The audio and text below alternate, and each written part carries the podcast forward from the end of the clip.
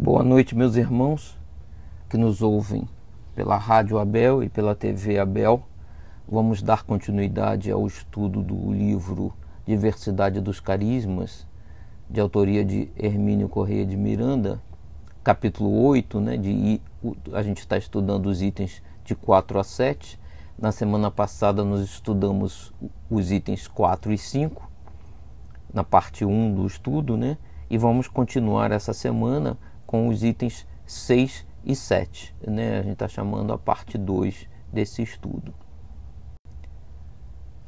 E aí, só para relembrarmos, né, que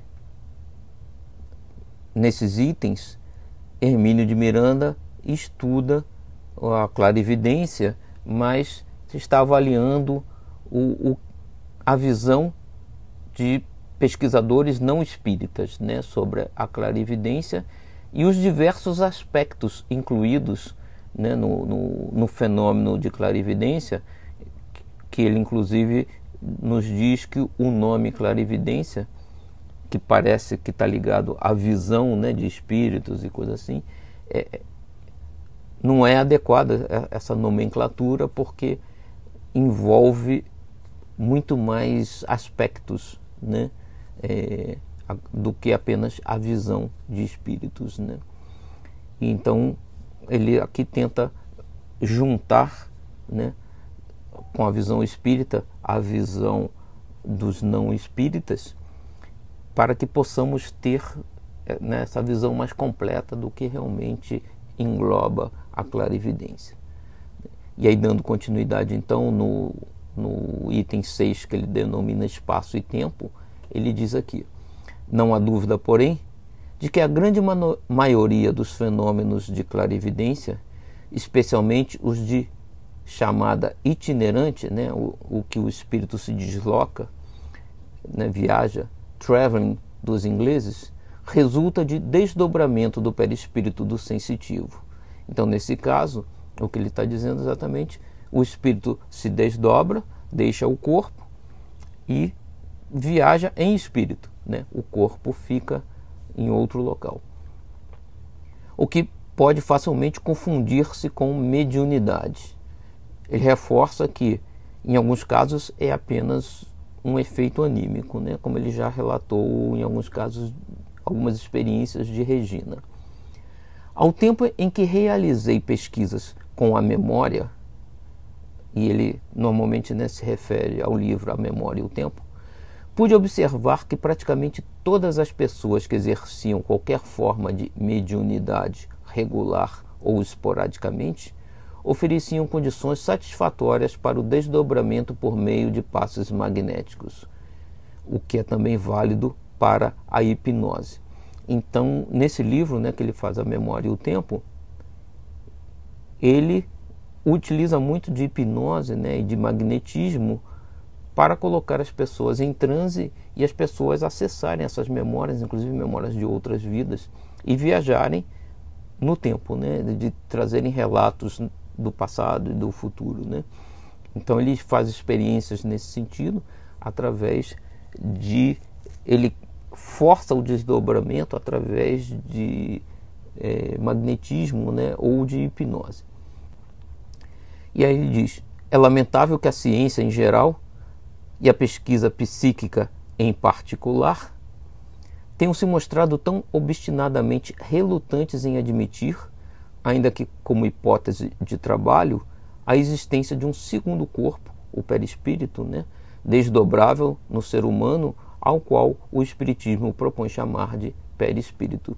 Então a ciência perde muito em não abrir essa possibilidade. Né? Alguns nem, admi nem admitem é, a existência do espírito, né? como a gente viu na semana passada, um dos autores que ele estava estudando, não espíritas, né? Nandor Fodor, levava a possibilidade, em consideração a possibilidade da existência de espíritos, mas muitos deles, a maioria deles, não é, considera a possibilidade de um corpo espiritual, né? um perispírito que explica muitas das coisas, como Kardec nos demonstra no, nos seus livros e Chico Xavier, através de Emmanuel e André Luiz, reforçam é, essa ideia. Né? E aí ele diz aqui, o, o Hermínio, confesso que pessoalmente prefiro o termo psicossoma ao invés de perispírito, proposto por André Luiz e outros, ou seja, corpo psíquico, né? Psicossoma seria o corpo psíquico, que aliás figura no capítulo 15 da primeira epístola de Paulo aos Coríntios. Isso está no Novo Testamento, né? Os primeiros documentos da codificação entendem o perispírito, como seu nome indica, como um envoltório do espírito. Em O Livro dos Médiuns, contudo, capítulo 32, encontramos o conceito de que nos espíritos errantes, né, nos espíritos que deixaram o, o corpo, né, estão na erraticidade, o perispírito constitui o corpo fluídico do espírito. Então, é um corpo realmente, né? não, não, não é um evoltório como é, é, se diz em algum momento. Né? Por isso que muitas vezes né, a gente vê as discussões, o, o, o espírito sente, apesar de estar desencarnado, vive como nós vivemos em muitos casos, né? não tão preso um corpo tão pesado, mas é um corpo realmente, né? o, o perispírito. E aí o Hermínio nos diz: uma vez aceita a realidade desse segundo corpo, fica fácil compreender certos aspectos que, sem essa noção, permanecem obscuros e até misteriosos, quando, ao contrário, resultam de simples operações naturais regidas por leis óbvias por si mesmas. Ou seja, a gente estava vendo na semana passada, quando a gente interrompeu o estudo, dos casos que ele chama de, né, de clarividência itinerante, em que o, o espírito desdobrado né, deixa o corpo físico, mas com seu corpo espiritual, né, com seu psicossoma, viaja a certos locais e consegue perceber né, e ter sensações, porque ele tem um corpo ainda, só que ele percebe pelo corpo espiritual, não através do corpo físico, daí clarividência. Né? E então Hermínio continua aqui: seja como for, o fenômeno da clarividência, ou o conjunto de fenômenos conhecidos sob esse nome, ele reforça sempre isso, né? Clarividência é um grupo de fenômenos associados, tem sido intensamente observado, né? Tanto dentro do espiritismo como fora, né? Por isso existem diversos autores não espíritas que abordam esse é, aspecto da clarividência. E ele cita um outro aqui. Adolf Didier foi estudado a sério pelo doutor Edwin Lee, que dá conta de suas observações em um livro intitulado Animal Magnetism, magnetismo animal, né? segundo informação de Fodor. Outra sensitiva muito estudada e comentada foi Adèle Maginot, da qual se ocupou um paciente pesquisador, um, um paciente pesquisador francês por nome Alphonse Cayenet. Nunca me perdoei, ele Hermínio, né, por ter deixado escapar a oportunidade de adquirir um exemplar de sua obra, né, do Alphonse, é, em vários volumes, num sebo carioca. E Hermínio aparentemente tinha uma capacidade muito boa de, de ler em inglês, francês e outras línguas. Né? Então ele é, era um estudioso com uma capacidade muito boa, né? É, médium e espírita, é, tinha diversos conhecimentos e, e conseguia estudar e realmente para ele deve ter sido é, essas obras são difíceis de achar, né, algumas dessas. E ele continua aqui. Adele desdobrava-se e deslocava-se com a maior facilidade e a grandes distâncias geográficas. Eram tão realistas essas viagens que ela temia por feras que porventura pudesse encontrar em suas visitas a regiões infestadas delas. Eu imagino aqui pela descrição, né, que ela se sentia à vontade com o seu corpo espiritual, né, e aí tinha medo de que alguma daquelas é, aqueles animais é, atacassem ela, né? até porque alguns animais têm capacidade de perceber os espíritos e isso devia levar, ela devia perceber que os animais a reconheceram e tinha medo, né? Então, o corpo perispiritual parece, né, para o espírito como um corpo normal, né? Ele continua: certa vez trouxe para o corpo físico queimaduras solares que sofreu numa de suas excursões em espírito, ou melhor, em perispírito por uma região tropical de intensa insolação. Todo um lado da face até os ombros ficou literalmente queimado no corpo físico de um vermelho azulado, que somente começou a desaparecer 24 horas depois. O calor era tão intenso no local, diz Caiané, que não se podia colocar a mão sobre ela, ou seja, o próprio corpo dela estava quente, né? Ela transmitiu a sensação de calor para o corpo. Normalmente é o contrário, né? O corpo transmite para o espírito. Nesse caso, o, o, foi ao contrário. Certo doutor F, não identificado no texto, magnetizou uma jovem de nome Jane e mandou-a ver o que estava ocorrendo com Eglinton. Eglinton é uma pessoa, né? Que o, magnetizador conhecia possivelmente. Previamente avisado, esse Eglinton, e entre 8 e 10 horas da noite de determinado dia, a moça foi e descreveu o que estava vendo. Veja um homem muito gordo, com uma perna de pau e que não tem miolos, não tem cérebro, né? Chama-se Eglinton. Está sentado diante de uma mesa sobre a qual há alguma bebida alcoólica, mas não está bebendo. Então a pessoa estava parada lá, né? Sem cérebro. E ele continua aqui. À primeira vista, estava falando de coisas sem pé nem cabeça. Só fez sentido depois que Eglinton explicou. Ele havia feito um gordo e desengonçado boneco vestido com suas próprias roupas. Então o que ela viu foi o boneco e descreveu, só que ela não sabia, né? Então ela fez aquela descrição estranha, né? Em experiências de Pierre Janet com Leone, aqui já é outra descrição, né? A sensitiva desdobrada informa a Charles Richer que se, o seu laboratório de pesquisa estava pegando fogo. Estava mesmo, claro, pois ela foi lá e viu. Imagina saber, né, mediunicamente, que o seu laboratório está pegando fogo, você é distante. Curioso, né? A experiência. E ele continua aqui com outro depoimento. Robert James Lee, em desdobramento, e aí vamos ver Robert James Lee era um espiritualista, médium, pregador, escritor e curador britânico do final da era vitoriana e início do século XX, conhecido hoje por alegações de que, de que conhecia a identidade de Jack, o estripador responsável pelos assassinos de Whitechapel.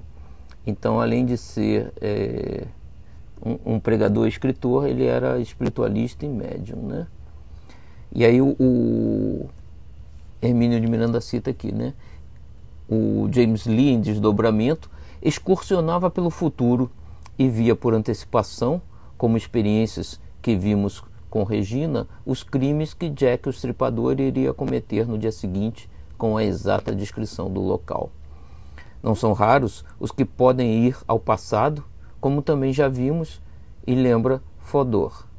Esse autor, contudo, prefere considerar tais fenômenos como de psicometria.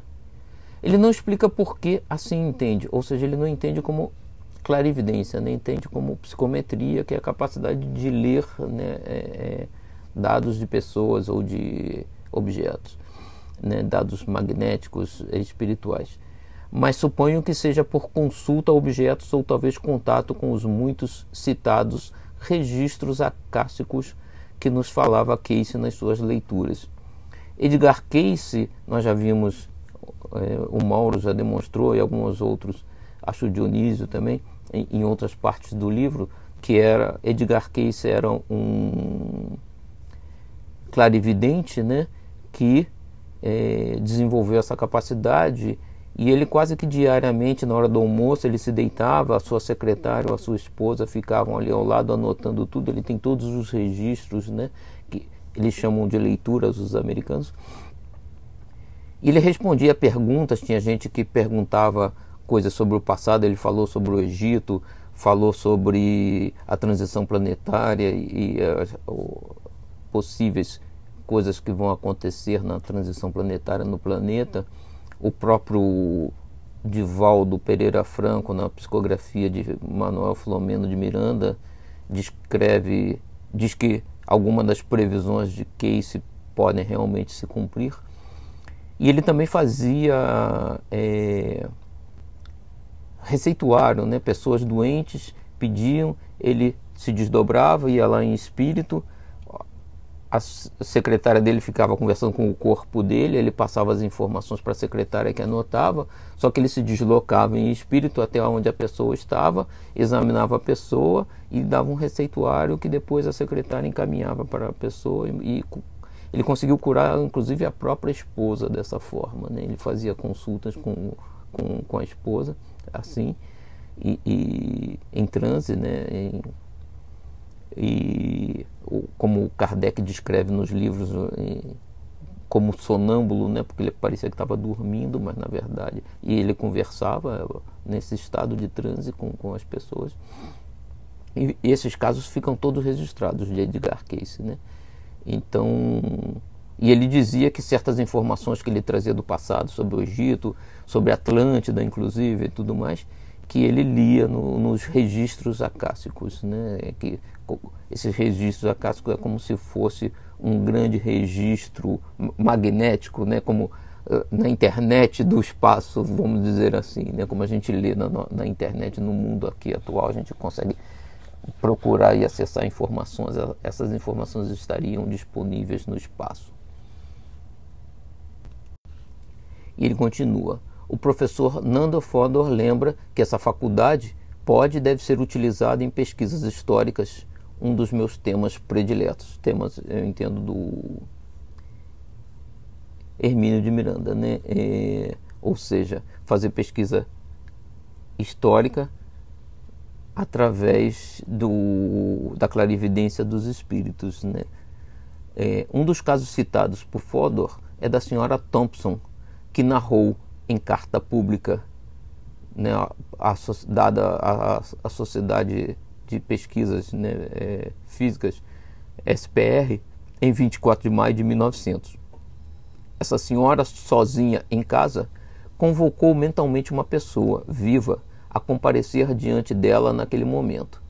Ninguém especial, mas uma pessoa qualquer. Diz ela que não perdeu a consciência por um momento, ou seja, que não adormeceu, sobre o que tenho minhas dúvidas. O certo é que, de repente, sentiu a presença de alguém e, ao abrir os olhos, viu, com grande surpresa, por clarividência naturalmente, diz ela, um amigo seu, o Sr. J. G. Pennington, que lhe contou que acabara de ter um forte desentendimento com alguém cujo nome indicou. A veracidade do evento foi atestada posteriormente. Então ela pediu que alguém aparecesse e esse senhor apareceu à sua frente, né? E aqui o Hermínio de Miranda, né, descrevendo esses casos, a maior parte deles do final do século XIX, início do século XX, ele diz: é estranho pensar que alguns pesquisadores do passado tenham tido melhor visão de tais fenômenos do que têm hoje tantos cientistas munidos da mais sofisticada aparelhagem e dispondo de conhecimentos adicionais. Né? Ou seja, hoje em dia temos né, mecanismos de gravação, de, de é, é, raio-x, de tudo. Né? É, é, podíamos examinar esses casos muito mais a fundo. Né? Aí ele diz: parece mesmo que a verdade se revela melhor àqueles que a enfrentam com simplicidade, não porém como simplórios, ou seja, eram cientistas, seres né, inteligentes com boa capacidade, não tinham acesso à tecnologia, mas tinham capazes, mas tinham menos orgulho. Né? Decididamente, ela, a verdade, não parece ter grande simpatia para com os orgulhosos e suficientes. Em 1849, está dando um exemplo aqui, né, lá na época de Kardec, por exemplo, escrevia o Dr. Herbert Mayo, e aí é, eu coloquei aqui, Herbert Mayo era um fisiologista britânico, anatomista e escritor médico. E, e ele diz, né, eminente professor de medicina na Inglaterra, ele disse, acho que a mente de uma pessoa viva, no seu estado normal, está sempre, de certa forma, atuando extraneuronicamente, né, fora do sistema nervoso, ou além dos limites físicos da pessoa e que no estado lúcido essa percepção extraneurônica parece estender-se a todos os objetos e pessoas à sua volta. Então ele está dizendo que a gente emite alguma energia, alguma coisa assim, né, que sai do nosso sistema nervoso e capaz de interagir com as coisas e com as pessoas à nossa volta. Né? E o que faz sentido com o que ele vem descrevendo aqui no, no livro. Bom, aqui ele vai falar sobre Conan Doyle, já apareceu o quadro aqui. Arthur Conan Doyle foi um escritor médico escocês mundialmente famoso por suas 60 histórias sobre o detetive Sherlock Holmes, consideradas uma grande inovação no campo da literatura criminal. Então ele era além de médico era escritor, né? escreveu as histórias de Sherlock Holmes, né? E aí a gente vai ver aqui o, o Hermínio continua falando aqui do comentário do, do que a gente viu no slide anterior, ou seja, uma parte de nossa atenção, mesmo em estado normal de lucidez, está permanentemente voltada para o ambiente em que nos movimentamos. E aí agora ele fala sobre Arthur Conan Doyle, escritor, médico e espírita convicto, achava que o vidente carrega consigo certa atmosfera ectoplásmica que emana de seu próprio corpo e sobre a qual o espírito imprime sua imagem. Então a gente cria um campo de ectoplasma ao nosso redor, né? a gente emite essa energia e alguma coisa, né? o ectoplasma tem alguma coisa de matéria sutil e o espírito consegue é, trabalhar essa, esse ectoplasma à nossa volta. Né? É pouquinho, não é visível a qualquer um, mas alguns espíritos conseguem perceber. Aí está dizendo, algo parecido com isso lemos ainda há pouco em O Livro dos Médiuns, quando ficou dito que se combinam fluidos do médium e do espírito para que a manifestação se produza. Né? Isso a gente viu alguns slides atrás. O mesmo conceito, expresso de maneira diversa, está em André Luiz, que, conforme vimos, informa que os espíritos atuam sobre os raios mentais do medianeiro a fim de transmitir-lhe quadros e imagens. Então, André Luiz diz que um espírito que quer se comunicar com o médium atua magneticamente sobre as energias mentais do médium, né? possivelmente através desse campo ectoplasmático que está à nossa volta, com, e através desse campo a gente interage com os outros seres, né? inclusive com os espíritos, e os espíritos usam isso para passar imagens e quadros é, para o médium, né? E possivelmente isso possa ser utilizado também em casos de clarividência. E aí ele continua dizendo: interessante, me parece reproduzir aqui uma observação do Dr. Daniel Frost Comstock, professor do famoso MIT nos Estados Unidos, que é uma universidade lá, né? segundo a qual uma senhora de seu conhecimento, por ele testada, era dotada de excepcional faixa de visão orgânica, que ia muito além dos limites habituais no extremo violeta do espectro. Ou seja, desculpa, nós enxergamos as cores, né, se a gente olhar um arco-íris, né, que são as cores que a gente vê, a gente enxerga do vermelho até o roxo, né, o violeta. Ondas eletromagnéticas abaixo, que a gente chama de infravermelho, ou acima, ultravioleta, né, a gente não consegue ver normalmente. Né? Existem aparelhos hoje em dia que a gente desenvolve que conseguem ver essas energias, mas a gente já, o nosso corpo não percebe. Né? E aí, como nós espíritos encarnados vemos através do, dos olhos da visão do corpo, a gente não consegue ver essas energias. Né? É, o que ele está dizendo aqui é que existem pessoas que conseguem captar é, energias nessas faixas de, de, de frequência, né? que na verdade é um espectro eletromagnético, são frequências diferentes. E ele diz, né, a partir do ponto onde a vi vibração luminosa não produz nenhum estímulo na retina normal, ou seja, o ultravioleta o nosso corpo sente, a gente gera queimaduras e tudo mais no nosso corpo, se a gente ficar exposto no sol, por exemplo, mas a gente não enxerga. mas essa pessoa conseguia enxergar. Né? Segundo o Dr. Comstock, essa senhora tinha de fato uma visão ultravioleta, em grau que jamais esse pesquisador ouvira falar. E aí, muito possivelmente, o que acontece quando os espíritos descrevem que eles veem coisas e cores que a gente não enxerga normalmente, é porque em espírito você consegue enxergar uma gama de frequências eletromagnéticas muito maiores do que o nosso corpo, a nossa retina e o nosso corpo consegue enxergar. Né? Então é, é interessante porque essas ele está mostrando aqui que isso se confunde, né? Existem pessoas que até o próprio corpo consegue enxergar isso. Normalmente, pessoas que não enxergam, mas que conseguem desdobrar e enxergar em espírito. Então existe, a gente tem que separar sempre todas essas tendências para poder analisar os casos, né? E aqui o começamos o item 7, que são as conclusões o Hermínio de Miranda começa a tirar algumas conclusões sobre o que a gente viu até agora sobre os autores não espíritas. Né? Então ele diz: as referências, especulações e casos que tivemos oportunidade de examinar nas páginas precedentes nos levam a algumas conclusões a que me, me proponho expor e seguir.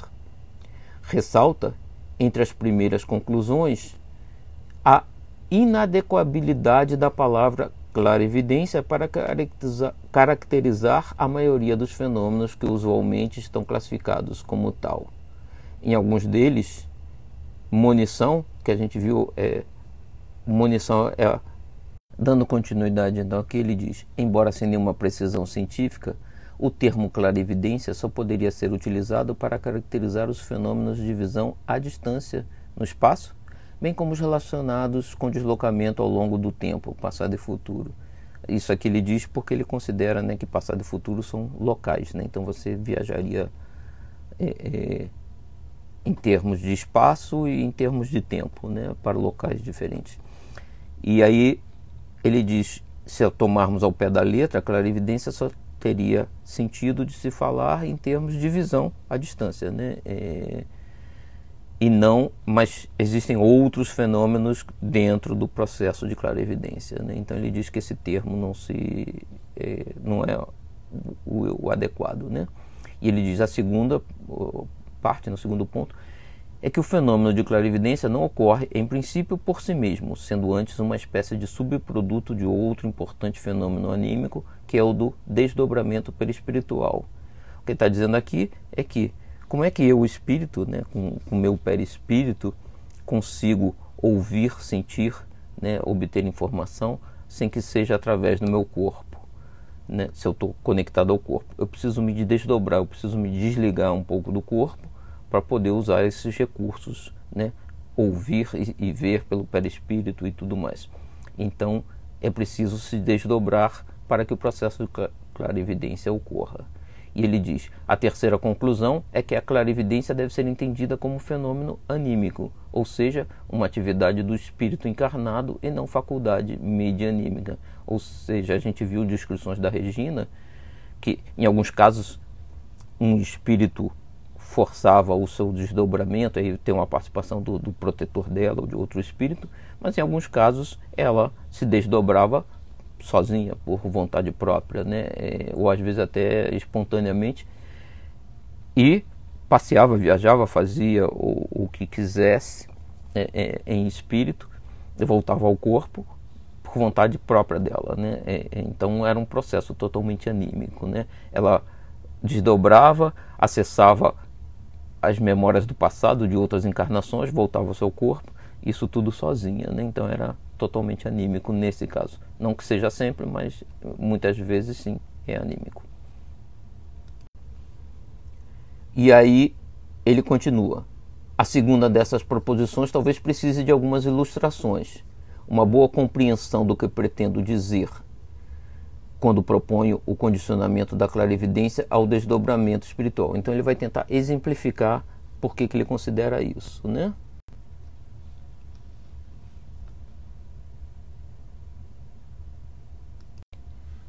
E ele continua aqui. Ou, em caso de encontrar-se a distância maior, o espírito do corpo, né, consegue telecomandar o cérebro físico a ponto de fazer passar por ele os pensamentos que elabora com a mente. É o que eu vinha dizendo, por exemplo, do caso de Edgar Cayce. Como temos visto repetidamente, o pensamento não é uma criação do cérebro, ele apenas circula por ali. A fonte geradora do pensamento é o espírito, o cérebro é apenas uma ferramenta. Né? Em experiências memoráveis de Alberto de Rochat, observamos que, num segundo desdobramento a partir do perispírito já desdobrado, o espírito pensante coloca-se em situação de contemplar o corpo físico em repouso, o perispírito transformado pela ideoplastia de regressão à condição e ao aspecto etário próprio em que a regressão estava, ou seja, o espírito deixou o corpo, está num processo possivelmente de hipnose, de regressão, e ele, ele espírito, está numa situação de idade diferente da do corpo, talvez até em outra encarnação. E o espírito, como pequena chama luminosa de forma amendoada, ou seja, o espírito em forma de chama luminosa amendoada, o perispírito num, numa forma de idade ou de aspecto diferente da do corpo e o corpo. Né? Você tem os três ali. E ele continua.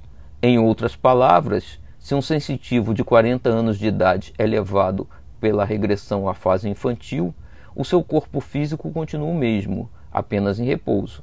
O perispírito assume a forma infantil, que é o que ele está relembrando, e o espírito pode desprender-se, deixando o perispírito como que de luz apagada, ou seja, mais obscuro.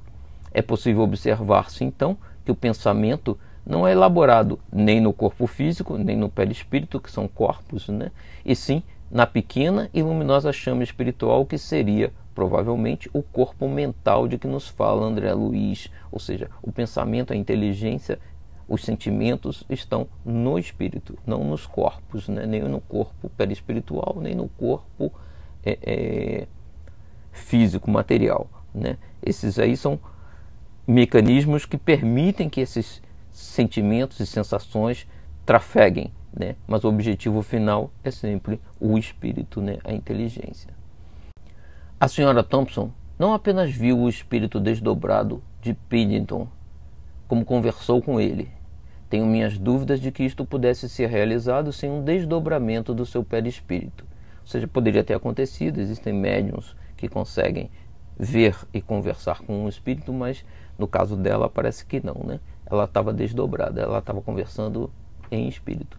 Estamos cansados de saber, pela constante reiteração encontrada em vários estudiosos do assunto, desde Kardec, que a visão do sensitivo em tais fenômenos, ou a sua audição, olfato e até paladar, nada tem a ver com os sentidos físicos, uma vez que o estímulo vai direto ao centro cerebral correspondente, e muitas vezes no perispírito, né, como a gente viu anteriormente. Não duvido que isto possa ser realizado por certos espíritos sem a necessidade de desdobrar o sensitivo. Ou seja, é possível que, em alguns casos, é, é, o outro espírito consiga atingir o centro cerebral do perispírito do espírito encarnado, mesmo sem ele estar desdobrado. Né? Mas entendo que o caminho mais curto e mais fácil consiste em atuar através do perispírito do sensitivo, mesmo porque Segundo nos informaram os instrutores da codificação, há nesse momento um intercâmbio energético entre manifestantes, seja ele encarnado ou desencarnado, e sensitivo, seja o fenômeno anímico ou mediúnico. Então é mais fácil que o espírito encarnado esteja desdobrado, que aí sim atingir os centros é, é, do perispírito diretamente e passar a sensação ao espírito é mais fácil do que com o espírito preso ao corpo. Né? Noto certa preocupação nos sensitivos que descrevem tais fenômenos em assegurar ao leitor que estavam, no momento, perfeitamente lúcidos e conscientes, que é o, o que acontece nesse caso aí que ele está descrevendo. Né? Disso sabemos todos, tanto é que tem condições de relatar posteriormente o ocorrido com riqueza de detalhes. O que pretendo colocar aqui é o fato de que estavam lúcidos e conscientes, sim, mas também desdobrados. Né? O espírito estava consciente, né? não necessariamente o corpo. Não é difícil explicar isso, pois ocorre com todos nós. É comum passarmos da vigília ou dos estados crepusculares de sono à inconsciência no corpo físico, permanecermos largo tempo nesse estado e subitamente desper despertarmos sem a mínima ideia do tempo intercorrente, convictos de que não adormecemos. Tive a oportunidade de observar isto inúmeras vezes nas experiências de magnetização que realizava quando das pesquisas em torno da memória. Era comum um sensitivo despertar, ou seja, retomar seus controles conscientes no corpo físico, após haver conversado em transe por mais de uma hora, desculpa, sem a menor noção de que estivera a falar coerentemente. Alguns diziam ao despertar: É, Acho que hoje você não vai conseguir nada, pois não consigo dormir. Então, o que ele está querendo dizer aqui é o seguinte: algumas pessoas dormem, passam um tempo dormindo, e aí, num, num momento que corpo e espírito, o espírito ligado ao corpo, estão desconectados, vamos dizer assim, né? Do, não desconectado do corpo, mas desconectado do ambiente ao redor, né? Estão dormindo realmente os dois. Aí o espírito se desdobra, retoma a consciência, né? E acha que não se passou tempo nenhum, né? Que é o que pode ter acontecido com essa senhora. Ela fechou os olhos, se concentrou, pediu que algum espírito se aproximasse. Ela pode ter dormido um certo tempo. Num dado momento, um espírito aparece, ela se desdobra e para ela não passou tempo nenhum, né? O que ele está querendo explicar aqui.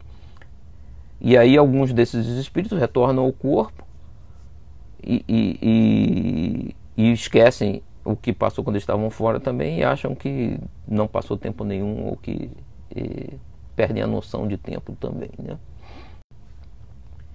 E aí esses eram os exemplos que ele nos trouxe, é, Hermínio de Miranda, né, para tirar as conclusões de que alguns daqueles fatos descritos pelos é, pesquisadores não espíritas,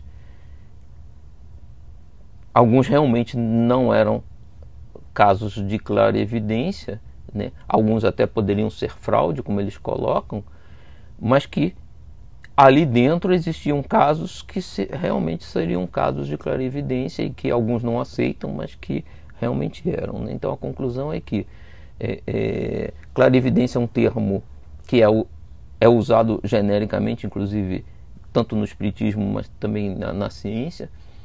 Não é adequado porque não é apenas não são apenas casos de visão, mas outros casos né, de, de obtenção de conhecimento é, de formas é, sem o uso dos equipamentos sensoriais do corpo que não apenas a visão.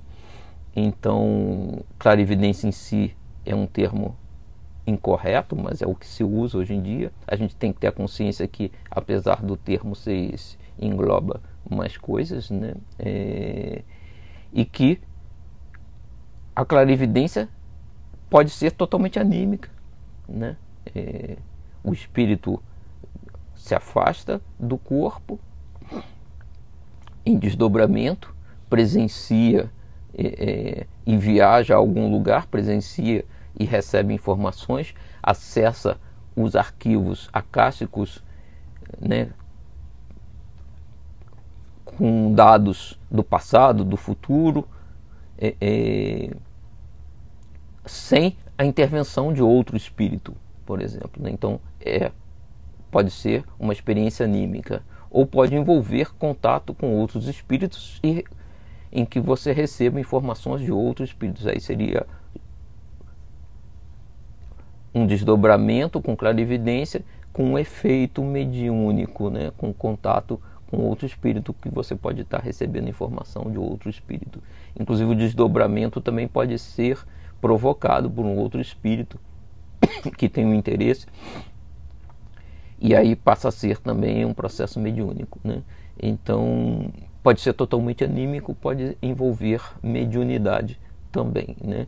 E ele mostra que os estudos científicos, apesar de não reconhecerem o perispírito e o espírito não conseguirem perceber certos casos dentro da descrição que eles utilizam, existem casos de clarividência que nós espíritas conseguimos reconhecer como é, efeitos de clarividência, como o Espiritismo descreve também. Bom, encerramos aqui então o estudo do capítulo 8 até o item 7, finalizamos até o item 7. O, o próxima semana estudaremos ainda, eh, tem mais alguns itens nesse capítulo e a partir do 8, então, quem for cobrir, vai cobrir o capítulo 8, item 8 até algum outro item a mais aí adiante. Né? Seguiremos com essa visão. Uma boa noite a todos.